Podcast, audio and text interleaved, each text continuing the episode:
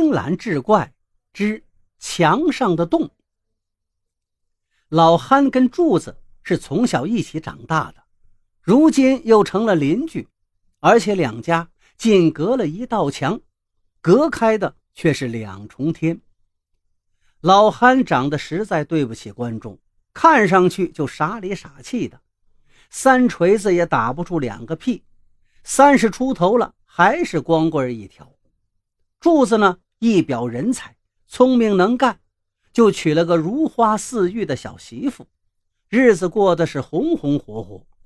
但不幸的是，柱子当新郎没几天，就得了一种奇怪的病，吃什么药也没用，人眼看瘦成了一把骨头，半年之后就一命呜呼了。临终之前，他给新娘子秀秀留下一句话。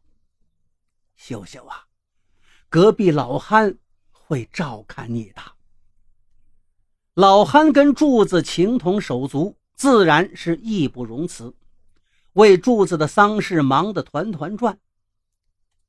总算是把这场丧事办利落了，老憨也累得往床上一倒。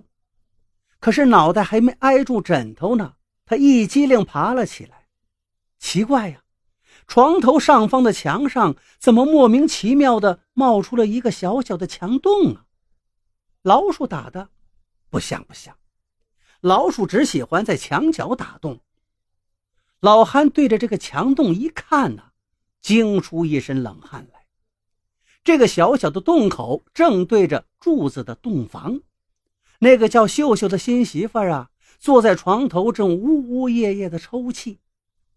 贴在红纱帐里的大红喜字清晰可见。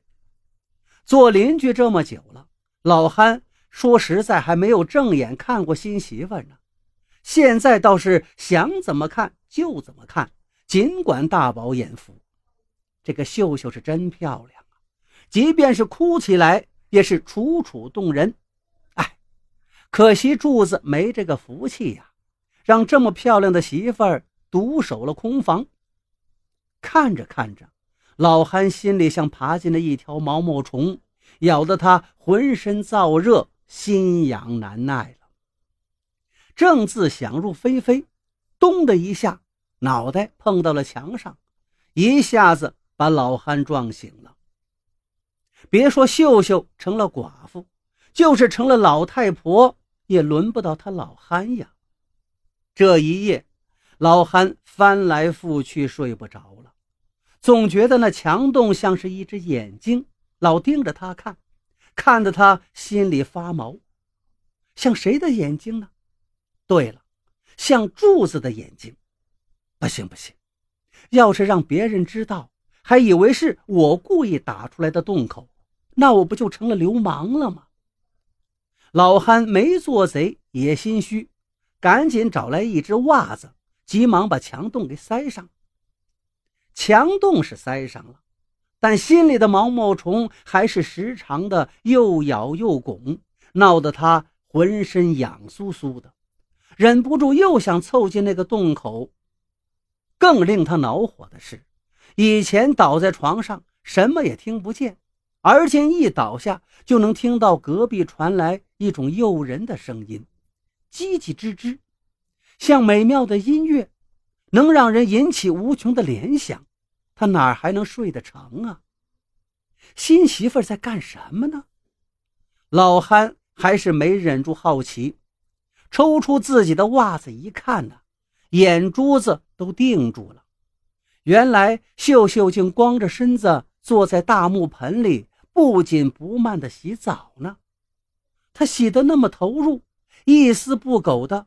双手在光洁的身上搓来搓去，发出刚才那个奇怪的声音。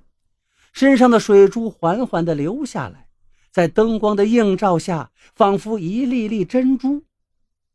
老韩是头一次看到女人的身体，原来不穿衣服的女人更好看了。老韩正看得如痴如醉，一阵小风吹了过来。眼睛里进了一粒细沙子，他一边揉眼一边琢磨：“哎，偷看女人洗澡，恐怕是老天爷报应我。我看呀，还是弄点灰浆把这小洞堵上吧，免得管不住自己。老憨正在想着怎么样把墙洞上的臭袜子拿出来堵上，突然听见秀秀惊恐地叫了一声：“谁？你是谁？”老韩以为自己偷看被秀秀发现了，吓得差点从床上滚下来。可就在这一瞬间，他正好瞥见洞房门口出现了一个身影，竟然是村主任，他还一脸淫笑。